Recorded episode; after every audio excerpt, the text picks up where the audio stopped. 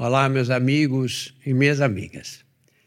Nós hoje vamos falar sobre um tema muito importante. Muito importante para a saúde dos homens, que é câncer de próstata. Vou contar para vocês como era quando eu comecei a oncologia, como era a conduta nos casos de câncer de próstata. As pessoas viviam pouco naquela época, né? Uma pessoa de 60 anos era chamada de sexagenária, um termo que ninguém mais usa hoje. Não é? e, e o câncer de próstata era feito o diagnóstico quando surgiam sintomas. E os sintomas quais eram os principais? A natureza quis que a uretra, que sai da bexiga e vai pelo pênis até a parte externa, passe dentro da próstata. Provavelmente não, a natureza não pensou que os homens pudessem viver tantos anos. Então, a próstata, quando cresce por tumor ou por um processo benigno, ela comprime a uretra e começa a surgir dificuldades para urinar. Mas esses sintomas, quando são devidos a um processo benigno, tudo bem, vai acontecer nada de grave. Mas quando são devidos a um processo maligno, provavelmente esse diagnóstico já é um diagnóstico tardio. O que eles faziam naquela época? Eles bloqueavam a produção de testosterona, porque a testosterona é o hormônio, o hormônio que alimenta a próstata. Né? Então, davam hormônio feminino para esses homens, a próstata diminuía muito de tamanho, sempre responde, ou quase sempre responde, e havia um alívio dos sintomas. Só que esse tratamento hormonal eh, funcionava por pouco tempo. E aí a doença acabava retornando e, eventualmente, se espalhando por outros órgãos, especialmente pelo esqueleto. Esse era o panorama naquele tempo.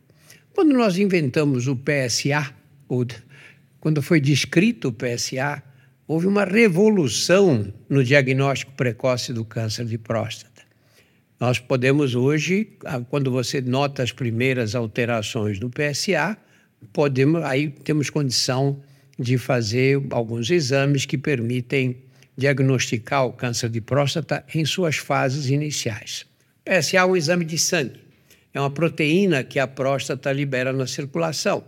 E aí, quando ele aumenta, você tem que olhar. É câncer de próstata? Não, pode ser que não seja, mas tem que olhar com mais, com mais rigor. E o fato de ter feito o PSA não, não, não evita o toque retal. Toque retal é muito importante porque às vezes o PSA sobe, isso não é câncer de próstata. Outras vezes o PSA fica praticamente normal, mas tem um tumor maligno dentro da próstata. Então aí entra o toque retal, que é um exame importantíssimo e, infelizmente, os homens mais antigos às vezes se recusam a fazer o toque retal. É uma estupidez, como tantas outras que a gente faz com a própria saúde. Para falar de câncer de próstata, nós trouxemos hoje, neste bate-papo, o Dr. Arnaldo Fazoli, médico urologista que trabalha no ICESP, o Instituto do Câncer de, do Estado de São Paulo. O ICESP é um dos orgulhos da medicina paulista e da medicina brasileira, um instituto é, totalmente mantido pelo Estado, portanto, SUS, todos os pacientes são tratados pelo SUS. E todas as vezes que eu entrei no ICESP para fazer gravações, as pessoas, os pacientes nos corredores é, elogiavam. Ah, o senhor precisa falar bem desse hospital, que é uma maravilha, a gente é muito bem tratado aqui. Prazer ter você aqui, Arnaldo. Prazer é todo meu, Tudraço. Lembrando que este programa tem o apoio do Laboratório Novartis.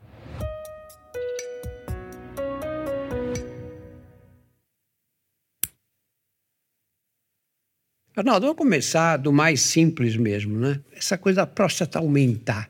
Com que idade começa isso, geralmente? Tem alguns pacientes, Dr. Drauzio, que apresentam sintomas já de próstata aumentada a partir dos 40 anos, né?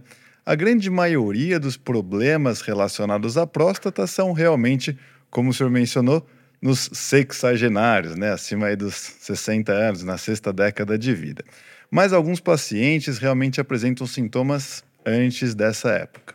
O que eu costumo dizer para os pacientes é que o tamanho em si da, própria, da próstata não é necessariamente o que vai definir se ele precisa ou não de algum tratamento. Né? Como o senhor mencionou, a próstata ela envolve circunferencialmente a uretra. Então, todas as vezes que nós vamos urinar, desde que estamos lá dentro da barriga da mãe, a nossa urina passa no meio da próstata.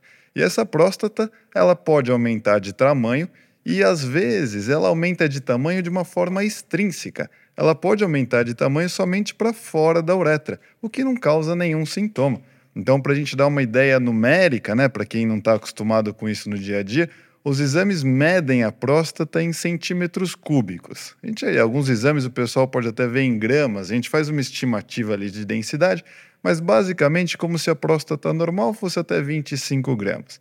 Nós vemos pacientes com próstatas de 100 gramas, ou seja, quatro vezes o tamanho normal, que não apresentam nenhum sintoma, porque essa próstata aumentou para fora, ela não comprimiu o canal. E muitas vezes tem pacientes com próstatas de 30, 35 gramas, que são um pouquinho aumentadas, mas que já foram o suficiente para apertar o canal e trazer os sintomas de obstrução urinária. Vamos lembrar o peso, o peso normal da próstata? Até 25 a 30 centímetros cúbicos ou 25 a 30 gramas, né? Esse é o peso normal de uma próstata. Mas com a idade isso tende a aumentar. A grande questão é: será que esse aumento vai ser suficiente, vai ser algo que vai trazer uma repercussão clínica para o paciente, né? Então, muitos pacientes vêm às vezes com exames falam: Olha, Arnaldo, eu vi aqui esse exame a minha próstata está com 60 gramas. O que, que eu preciso fazer? Tenho que operar? Eu falei: Depende. Como o senhor está? Ah, eu estou bem. O senhor acorda à noite para urinar? Não, não acordo. Vamos fazer um exame, avaliar como está o esvaziamento da bexiga, ver se eh, nós temos exames de fluxometria, por exemplo, para ver a força do jato. Muitas vezes são pacientes que têm sim a próstata aumentada, mas isso não significa que ele precise de remédio, nem de cirurgia, nem de nenhum procedimento. Então, cada caso precisa ser avaliado. Nós temos aí essa referência de tamanho de próstata, mas não é porque a próstata está aumentada que o paciente precisa ser submetido a algum procedimento. Existem pessoas que têm um risco mais alto de desenvolver câncer de próstata. Quem são elas? É, o primeiro fator de risco que a gente fala é a própria idade, né? Então, a partir dos 60 anos é a idade que a gente vê maior frequência do câncer de próstata.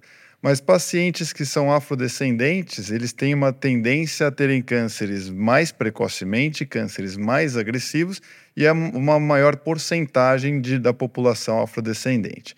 Muitos estudos têm tentado levantar outros fatores de risco, né? A gente sabe da história familiar, que é principal, né? Então, se o pai, o avô, um irmão teve ou tem câncer de próstata e teve isso numa idade mais precoce, a chance dessa pessoa ter um câncer de próstata é maior. Então, essa é a população que realmente precisa ficar atenta, né?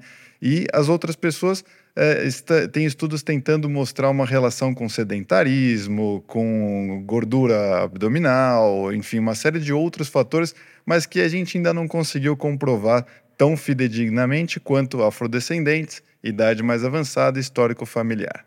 Vamos lembrar só a partir de quando você começa a fazer os exames para diagnóstico precoce, as pessoas confundem um pouco e falam exames preventivos de câncer de próstata. Parece que se você fizer o exame, você não vai ter câncer de Sim, próstata. Isso é uma, um fator de confusão muito frequente, né? Infelizmente não é assim. Né? Infelizmente. Então as pessoas, mesmo nessas campanhas de Novembro Azul que nós vemos, falam ah, prevenção ao câncer de próstata.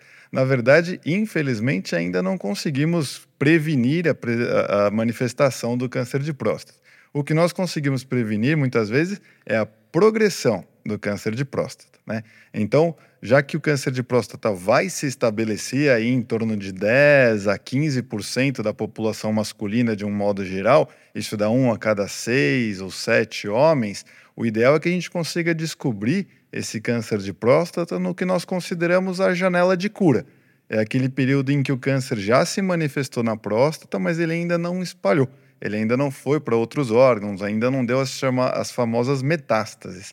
Esse é o período que nós chamamos de janela de cura do câncer de próstata. Então a ideia é que nós consigamos fazer esse diagnóstico logo nessa janela de cura antes do câncer se espalhar. O câncer de próstata, você diz, é o tumor das pessoas mais velhas.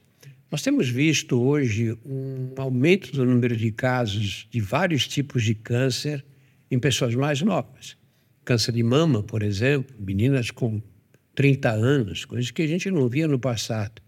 O câncer de estômago tem acontecido isso, câncer de, de colo, de intestino. Tem acontecido um fenômeno semelhante no câncer de próstata. Nós temos alguns fatores que devem ser levantados, né? Tanto a vida a, cotidiana de alimentação, alimentos muito industrializados, a própria poluição. Temos tentado cada vez mais correlacionar esses fatores, o próprio estresse, com a manifestação de doenças oncológicas, né? Mas não podemos esquecer também que os diagnósticos são mais realizados porque o acesso aos exames está muito mais fácil também. Quando a gente fala em acesso fácil aos exames, parece que é muito simples. Nós sabemos que a realidade da população brasileira não é homogênea, né? Então, em todo o Brasil, por exemplo, se alguém aqui, estamos no centro de São Paulo, se alguém aqui quiser fazer um, um exame de check-up, ele pode fazer isso em hospitais particulares, convênios ou até nos próprios no SUS, né? Nós sabemos que existem postos de saúde com ótima estrutura para poder fazer isso, mas isso não é uma realidade em todo o país. Então, nós vemos esses diagnósticos mais precoces em locais em que o acesso à saúde é mais facilitado também, né? Então, tanto uh, os hábitos cotidianos quanto o acesso aos exames, acredito que devam ser os principais fatores para esses diagnósticos mais precoces. Para quem está nos vendo, então, vamos relembrar: você não vai fazer um exame de prevenção, um exame de diagnóstico precoce num menino de 20 anos, não é verdade? Não vamos, a não ser que o pai dele tenha tido um câncer de próstata aos 30. A recomendação atual é a partir dos 50 anos, é isso que a Sociedade Brasileira de Urologia prega. A partir dos 50 anos, toda a população masculina deve ao menos ir ao urologista para conversar e entender os riscos e benefícios de fazer os exames de rastreamento. Quando alguém que tem os fatores de risco maiores, como mencionamos, então histórico familiar ou afrodescendentes, essas pessoas devem começar a partir dos 45 anos. A única exceção a isso são realmente os pacientes cujo pai, avô ou tio tiveram um câncer de próstata em idade muito precoce. Então, alguém, por exemplo, que teve um câncer de próstata com 50 anos de idade, que pode acontecer, o filho dessa pessoa deve iniciar o rastreamento 10 anos antes do diagnóstico dessa pessoa. Então, aos 40 anos de idade, fugindo um pouco da regra. Como são muitos números, eu acho que acaba confundindo grande parte das pessoas. A idade que todo mundo deve ter na cabeça é 50 anos. A partir dos 50 anos, a gente faz esse rastreamento. É, talvez você tenha um caso na família, caso próximo, que às vezes fala: ah, meu bisavô teve câncer de próstata aos 80 anos. Tudo bem. Um dia a gente tem essas coisas mesmo. Exato. E, mas é, se você tem um caso próximo, sabe, seu pai teve câncer de próstata, Sim. aí vale a pena ouvir um urologista para te organizar como você vai fazer esse Fazer um planejamento né, do, do controle das doenças, né? Então, acho que isso é importante nessa idade. Então, 50 anos para a população geral. Se por algum motivo teve alguém ali próximo que teve câncer de próstata, 45. Escuta, Arnaldo, você falou de é, que cada seis a sete homens, um vai ter câncer de próstata. Explica um pouquinho melhor isso. São estatísticas, né, Dr. Nós sabemos que a população, só, bom, só no Brasil, os dados que nós temos mais fidedignos são do INCA, né? E são estimados mais de 70 mil novos casos ao ano no Brasil. Esses dados eles são bastante compatíveis com os dados encontrados nos Estados Unidos, por exemplo, e as taxas que temos é por volta disso, entre 10 e 15 ou 16% de toda a população vai manifestar o câncer de próstata da população masculina. Isso aumenta para os pacientes que têm histórico familiar, por exemplo, como falamos, e diminui para quem não tem nenhum. Mas de um modo geral, a população é de 11 a 15, 16%. Isso que vai ter o câncer de próstata. Mas isso não significa que esse câncer de próstata vai trazer algum problema para essa pessoa. Muitas vezes o câncer de próstata está lá na próstata, a pessoa nem sabe, ela morre de alguma outra coisa e somente num, numa autópsia, por exemplo, que vai descobrir quando descobre, né? Então é preciso saber que nem todo câncer de próstata mata, né? E as taxas que nós temos é por volta de 3% de mortalidade né, do câncer de próstata. Então, pensando aí 11% da população, 11 a 15% tem câncer de próstata e 2 a 3% tem o óbito por conta do câncer de próstata, né? É difícil falar que é uma taxa alta ou uma taxa baixa, né? Quando você fala em população, parece que é baixo. Claro. Os, Mas na hora os homens. Exato, mas na hora que você pensa que aquilo é pode ser em você ou em algum familiar seu, alguém próximo seu, que um câncer de próstata cujo diagnóstico poderia ter sido fácil e poderia ter sido tratado ali dentro daquela janela de cura, de modo a evitar um óbito por câncer de próstata, sem dúvida a gente pensa nesse rastreamento. Agora, você veja como nós, somos, nós homens somos muito relaxados. Né? As mulheres têm um risco de ter câncer de mama muito aumentado, claro. Mas ainda assim, esse risco de uma mulher ter câncer de mama é mais baixo do que o risco de um homem ter câncer de próstata. E as mulheres chegam aos 40 anos, vão lá fazer mamografia, um exame chato que comprime a mama, e elas vão regularmente, todos os anos. Não reclamam décadas, com o marido. Não reclamam, não. E os homens não vão. Né? Acho que a gente, a gente acha que nós somos o sexo forte, né? E na verdade é muito pelo contrário, né? Mas é, talvez seja a minha impressão, Todros, mas me parece que isso está mudando. É óbvio que isso tem muito, é muito fruto de campanhas como o senhor fez ao longo de toda a sua vida e ainda faz, campanhas de disseminação de, de conhecimento mesmo na área médica, né? E nós vemos que a população tem interesse nisso, né? É, há muitos anos eu, eu, eu já dou aulas, palestras sobre Novembro Azul e me chamava muita atenção porque as empresas muitas vezes chamavam para dar palestras e o público era feminino, né? Eu estava indo lá falar sobre câncer de próstata para mulheres. Para mulheres. Mas eu não me importava com isso e eu via que elas tinham muito interesse e os homens evitavam. É, eu percebi em alguns tipos de empresas, indústrias, é, os homens ficavam, ah, não, vem um urologista aí, eu não quero participar, senão aquela questão do sexo frágil, como o senhor mencionou, né? Mas eu vi que isso foi mudando a palestra foi mudando, a, a, plateia das palestras foi mudando e hoje já chega quase 50%, que eu fico muito feliz e vejo que realmente os tabus, os medos, eles foram deixados de lado. Sempre tem uma brincadeirinha. Não passa uma palestra de Novembro Azul sem alguém fazer uma brincadeira, um comentário, o que atualmente eu já estou vendo com bons olhos. É. Eu vejo que eles estão se sentindo livres para comentar sobre isso e não é infrequente que um ou outro que está ali assistindo a palestra levante a mão e faça um depoimento do que passou. É. Então tem muitos que falam, olha, eu tive um câncer de próstata, fiz a cirurgia, estou muito bem, ou não, né? Mas levanta esse assunto sem tanto tabu. E na hora que uma pessoa levanta e abre o jogo, né, e, e abre essa porta, muitos vão perguntar: ah, você teve câncer? Como foi? Como não foi? E aí, o que, era, é, o que começa com uma palestra, com slides, vira uma conversa, vira um bate-papo e quebra-se o gelo e a gente consegue conversar abertamente. A sequência disso é que os homens procurem atendimento e procurem fazer rastreamento, diagnóstico precoce e disseminem a informação. Então, eu tenho visto com muito bons olhos, nos últimos anos, uma mudança nesse, nesse panorama. Estava falando de fazer palestras e havia predominância das mulheres, né? Sim no, nessas palestras. Final dos anos 90, saiu um artigo no Journal of Urology.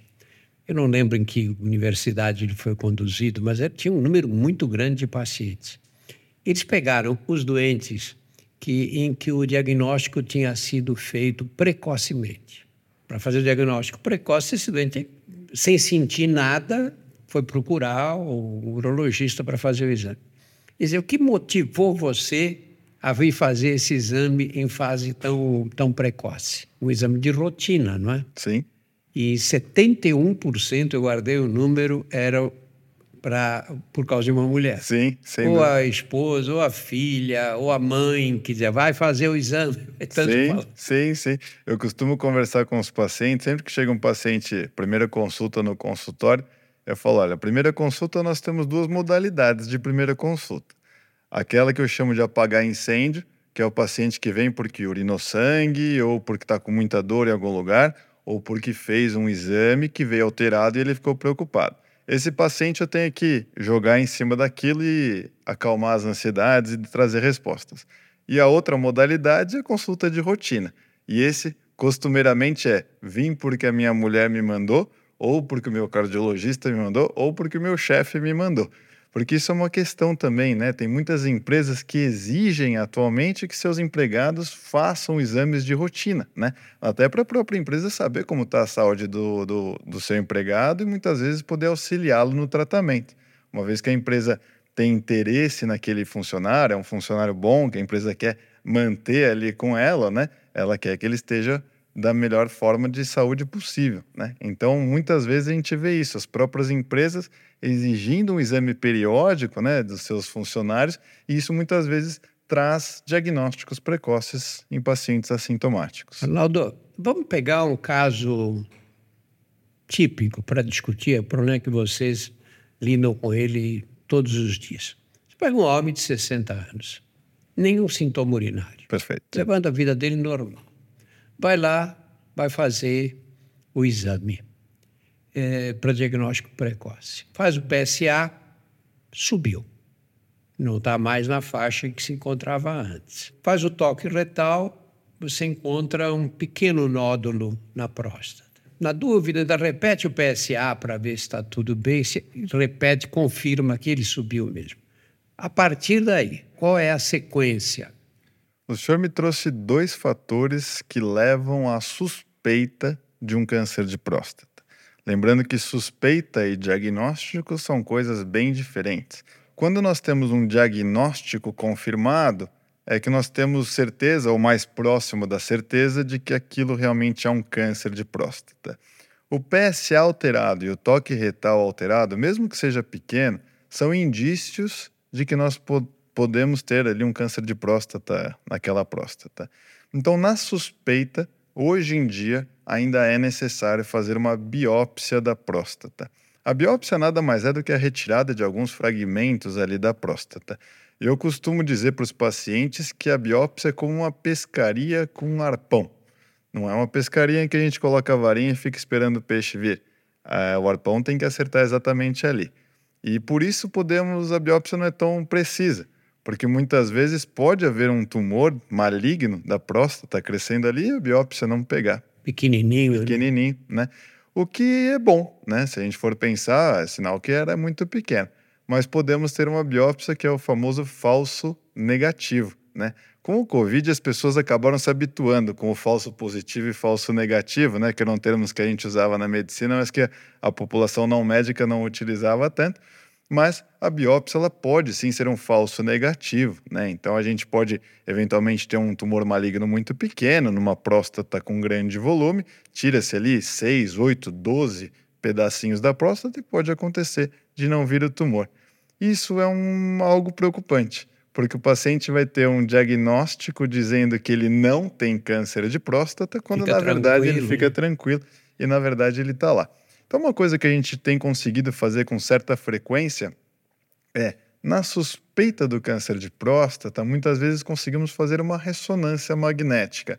Volto a falar, a ressonância magnética não é um exame que está tão fácil acesso no Brasil de um modo geral.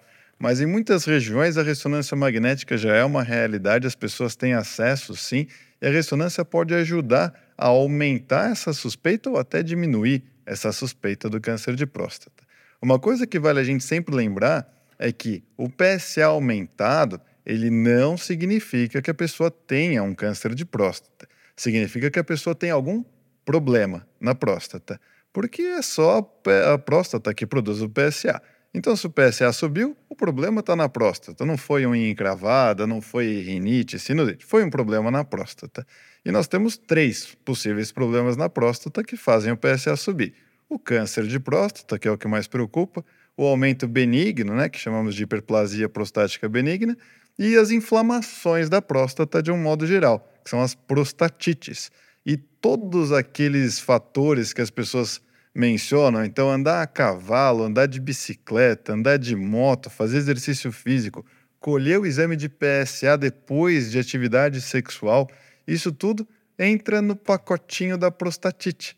Então, muitas vezes nós vemos pacientes que não leem ali nos laboratórios, tem uma guia de orientações de, ah, você vai colher o seu PSA, então evite isso, aquilo, aquilo outro, aquilo outro. E muitas vezes a gente pede para o paciente repetir o exame ele não lê de novo. Né? Então é muito frequente, na hora que eu chego, o PSA fala: o senhor tomou esses cuidados mencionados aqui? É, ah, puxa, nossa, não vi. Então, o paciente teve relação sexual no dia anterior, ali na véspera da coleta do exame, ou alguém que anda de moto ou de bicicleta no dia a dia. Ou a cavalo. Né? Ou a cavalo. E muitas vezes o PSA está aumentado por conta disso. Então, sempre vale a pena a gente fazer uma higiene do PSA, que eu menciono. Então, vamos entender: será que essa próstata está aumentada?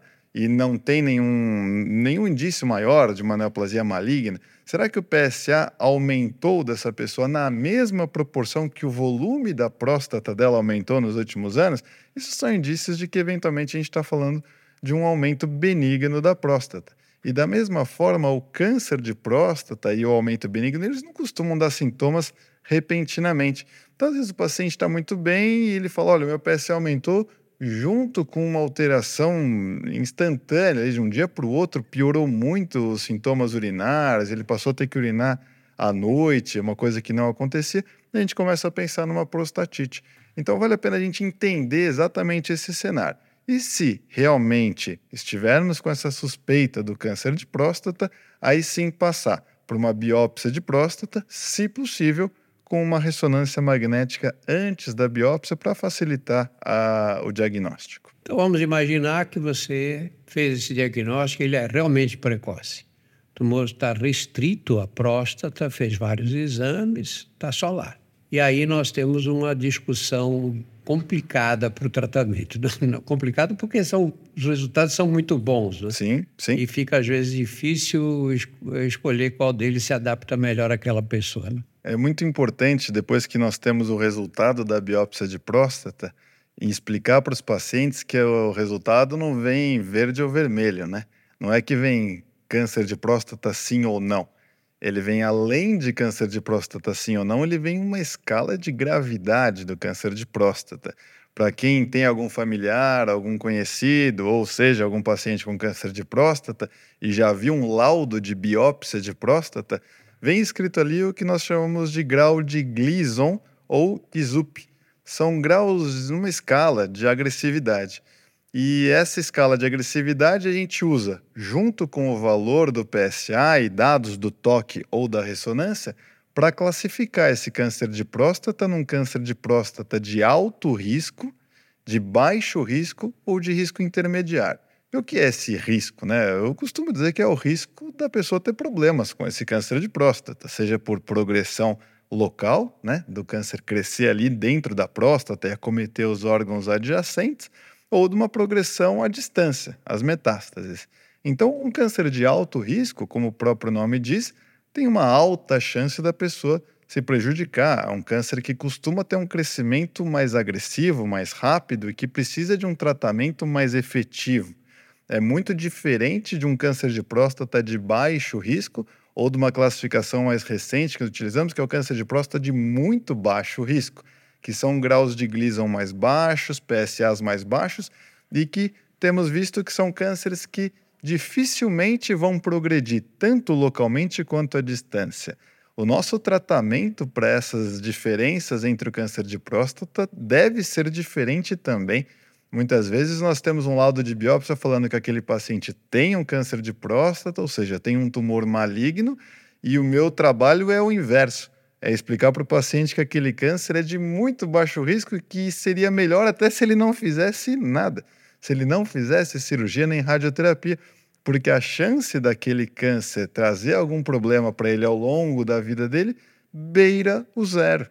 Mas nós te não temos como dar garantias disso. Então nós temos que fazer o que chamamos de vigilância ativa, ou seja, é um câncer que dentre os dados que nós temos, ele é maligno, ele está dentro da classificação de tumores malignos, mas que a chance dele trazer problemas para aquele paciente são tão baixas que é melhor a gente manter o acompanhamento para esse paciente do que correr o risco dele ter um efeito colateral de um tratamento, seja ele qual for.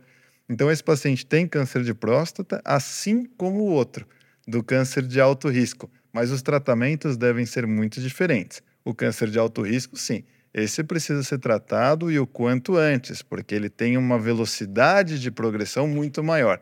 Esse câncer de alto risco ele pode sim dar metástase e grandes problemas para esse paciente num curto espaço de tempo. Então, o tratamento que deve ser feito, ele deve ser baseado muito no grau de agressividade do câncer.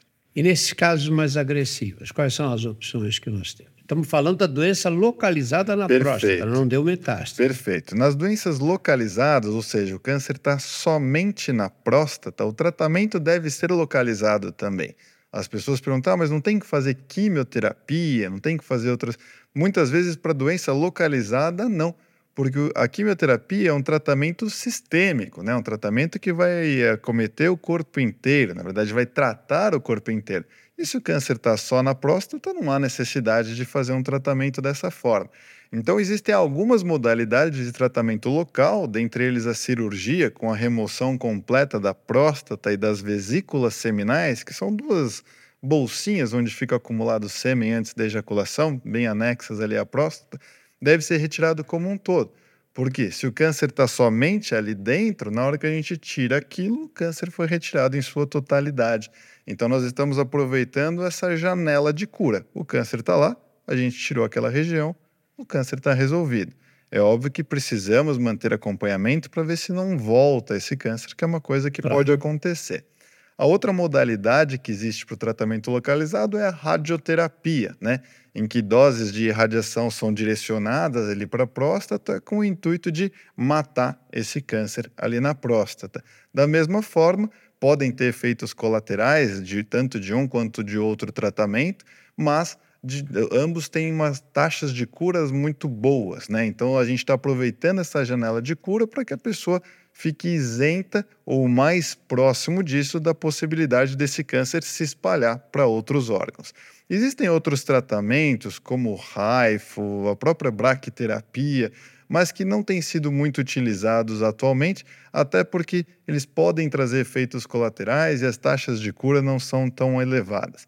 O que tem muito bem estabelecido é a radioterapia e a cirurgia com a remoção completa. E aí a gente vai ter que analisar para cada paciente qual se enquadra melhor para as expectativas dele, para o tipo de tumor dele. Porque os dois têm, têm, têm efeitos colaterais, tem Os dois benefícios têm... e prejuízos para a saúde. Né? Exatamente. Uma das coisas, já que a gente estava falando de próstatas aumentadas, né, a própria radioterapia, para pacientes que têm a próstata aumentada, ela passa a não ser uma boa opção. Né? Então, se o paciente já tem sintomas obstrutivos, se ele já tem uma dificuldade para urinar porque a próstata está apertando a uretra, a radioterapia tende a piorar esses sintomas.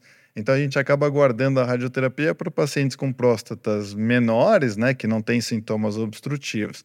E enquanto próstatas que já são aumentadas, que já trazem problemas para o paciente, a nossa tendência é mais para cirurgia. Outra dúvida que aparece sempre nesses casos que são cirúrgicos, que é, você aumenta muito a complexidade, né? você conta o detalhe. A radioterapia é uma discussão, cirurgia é outra. Então eu optei pela cirurgia. Aí vem, que cirurgia? Cirurgia a céu aberto, essa que fazem, vocês fazem uma incisão e, e retira a próstata.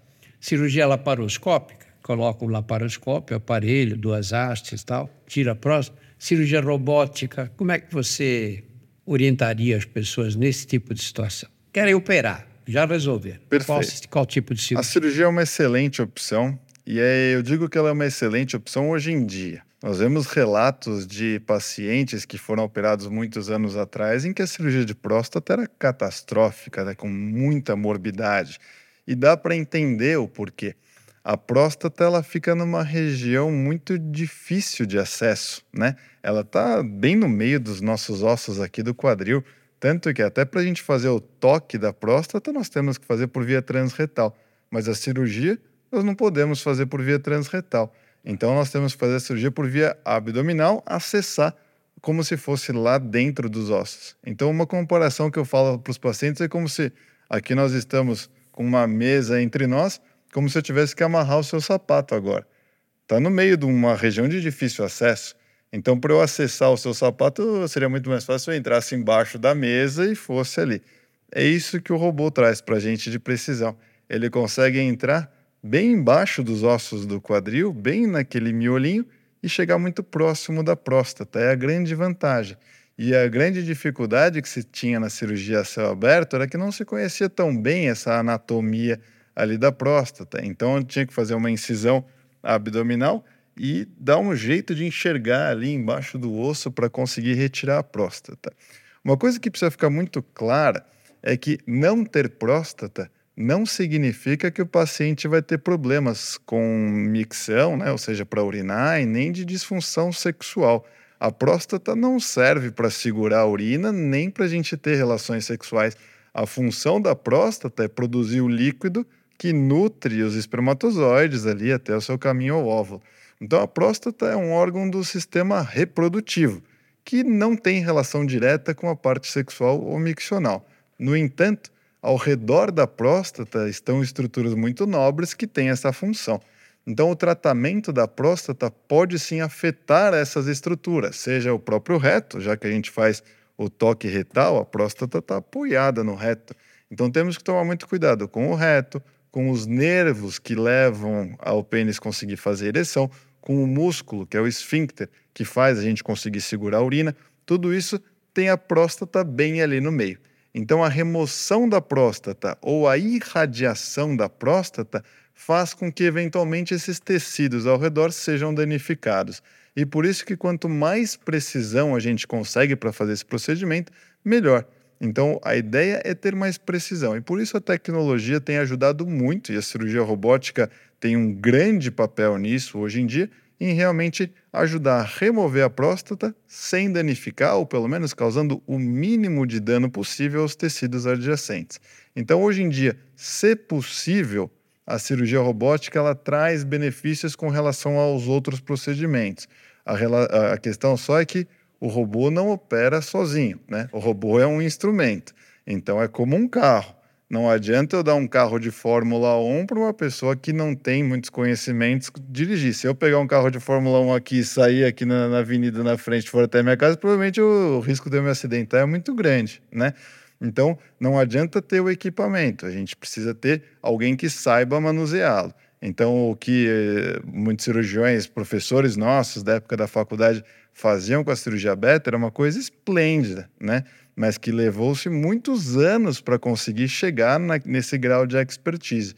E o robô trouxe para a gente uma velocidade, talvez um acesso, até por conseguir enxergar melhor as estruturas, de conseguir fazer essa cirurgia com muito mais destreza, com muito mais precisão.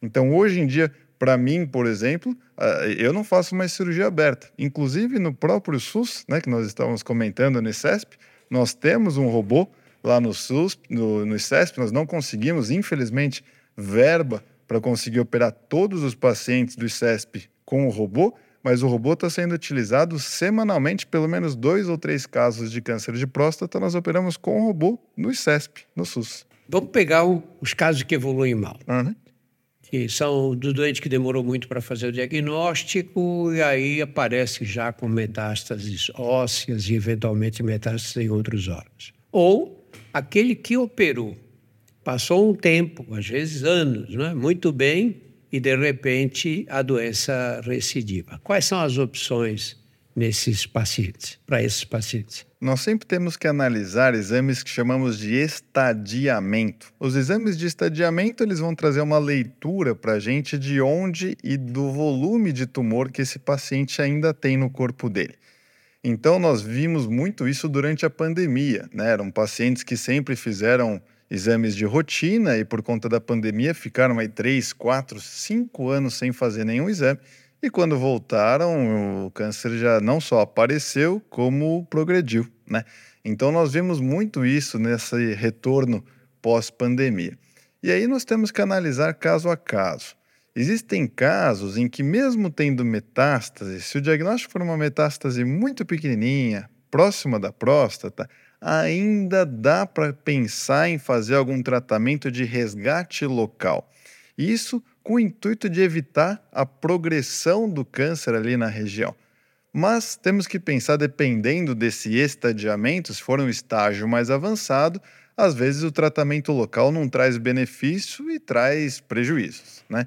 Então, nós temos que analisar os tratamentos sistêmicos, que são, por exemplo, a hormonioterapia, como o senhor mencionou no começo, a questão do bloqueio da testosterona, né, a castração, que pode ser feita através da própria remoção cirúrgica dos testículos, né, em que a testosterona do paciente cai a zero. E cai na hora, né? É impressionante, é impressionante.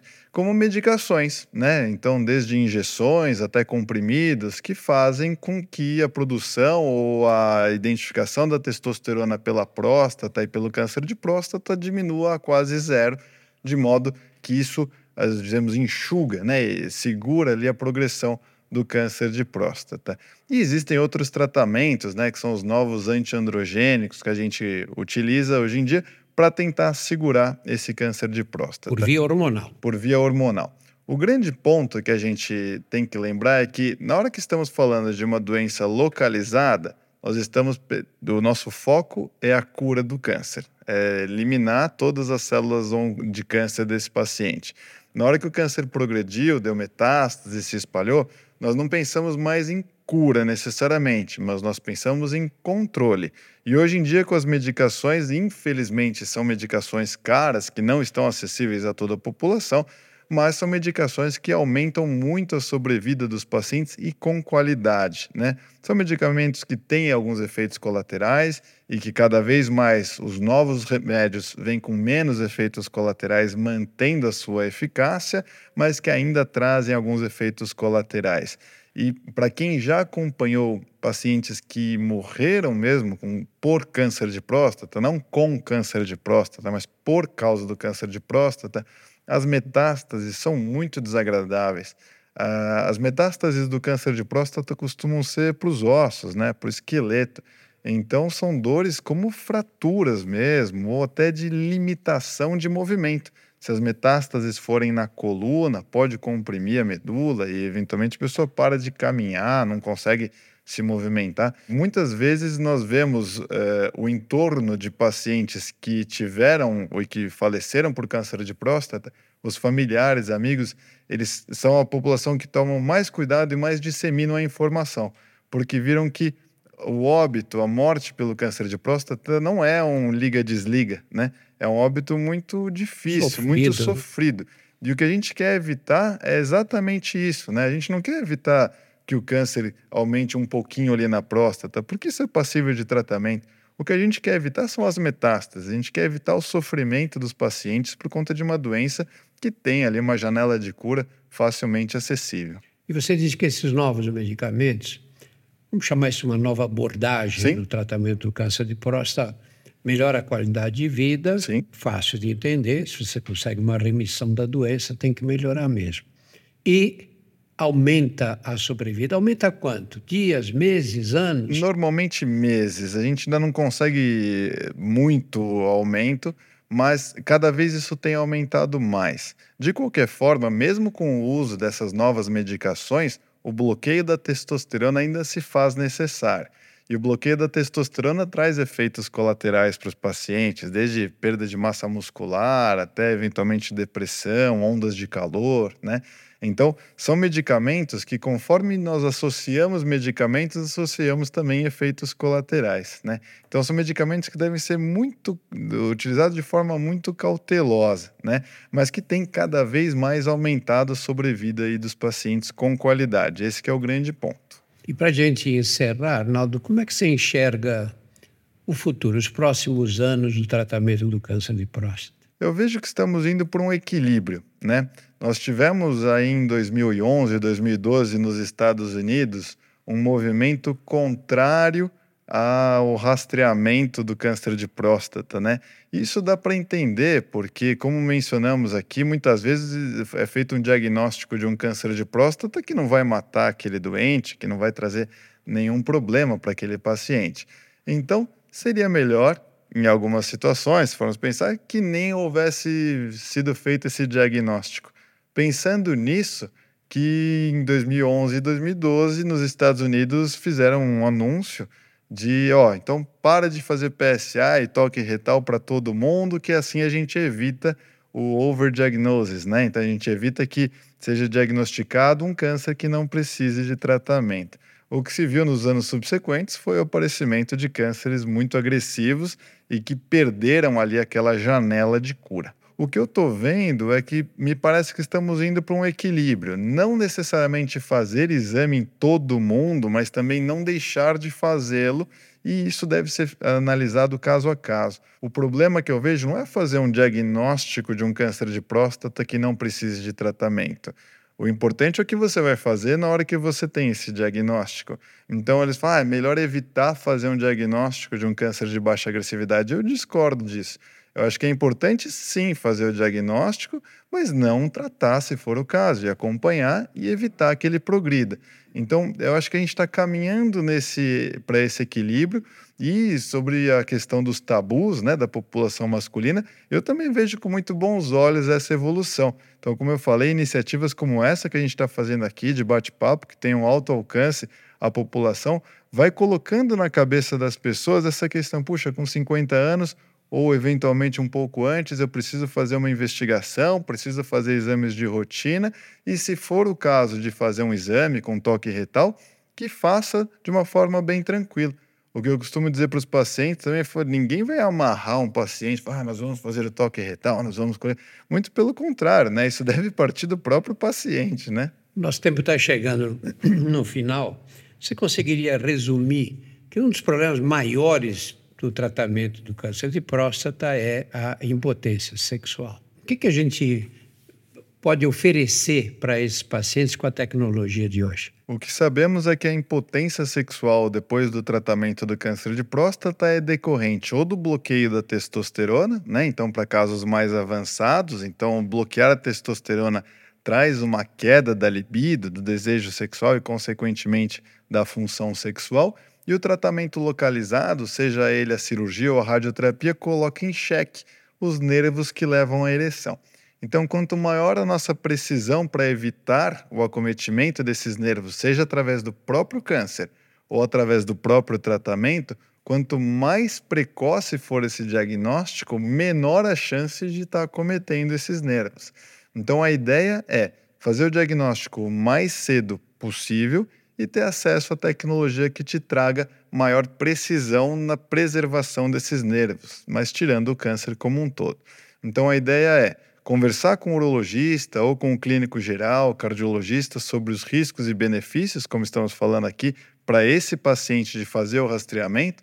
Uma vez levantada alguma suspeita por câncer de próstata, sim, ir atrás, fazer a biópsia, descobrir se é ou não um câncer de próstata e qual o grau de agressividade e uma vez diagnosticado um câncer de próstata que mereça tratamento, que precise de tratamento, mas que ainda esteja localizado, que o faça o quanto antes para diminuir ao máximo os efeitos colaterais desse tratamento. Arnaldo, eu faria ainda umas 30 perguntas para você. e eu responderia todas com muito prazer. Infelizmente, nós chegamos no final. Muito obrigado. Viu? Eu agradeço.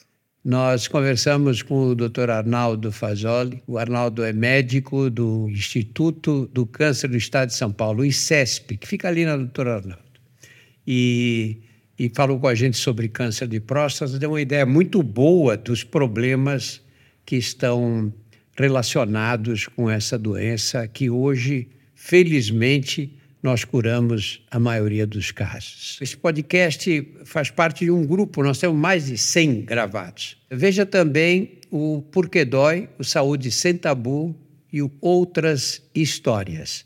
Todos eles estão disponíveis no YouTube e nos principais agregadores. Muito obrigado e muito obrigado a você, Arnaldo. Eu que agradeço o espaço, sempre à disposição.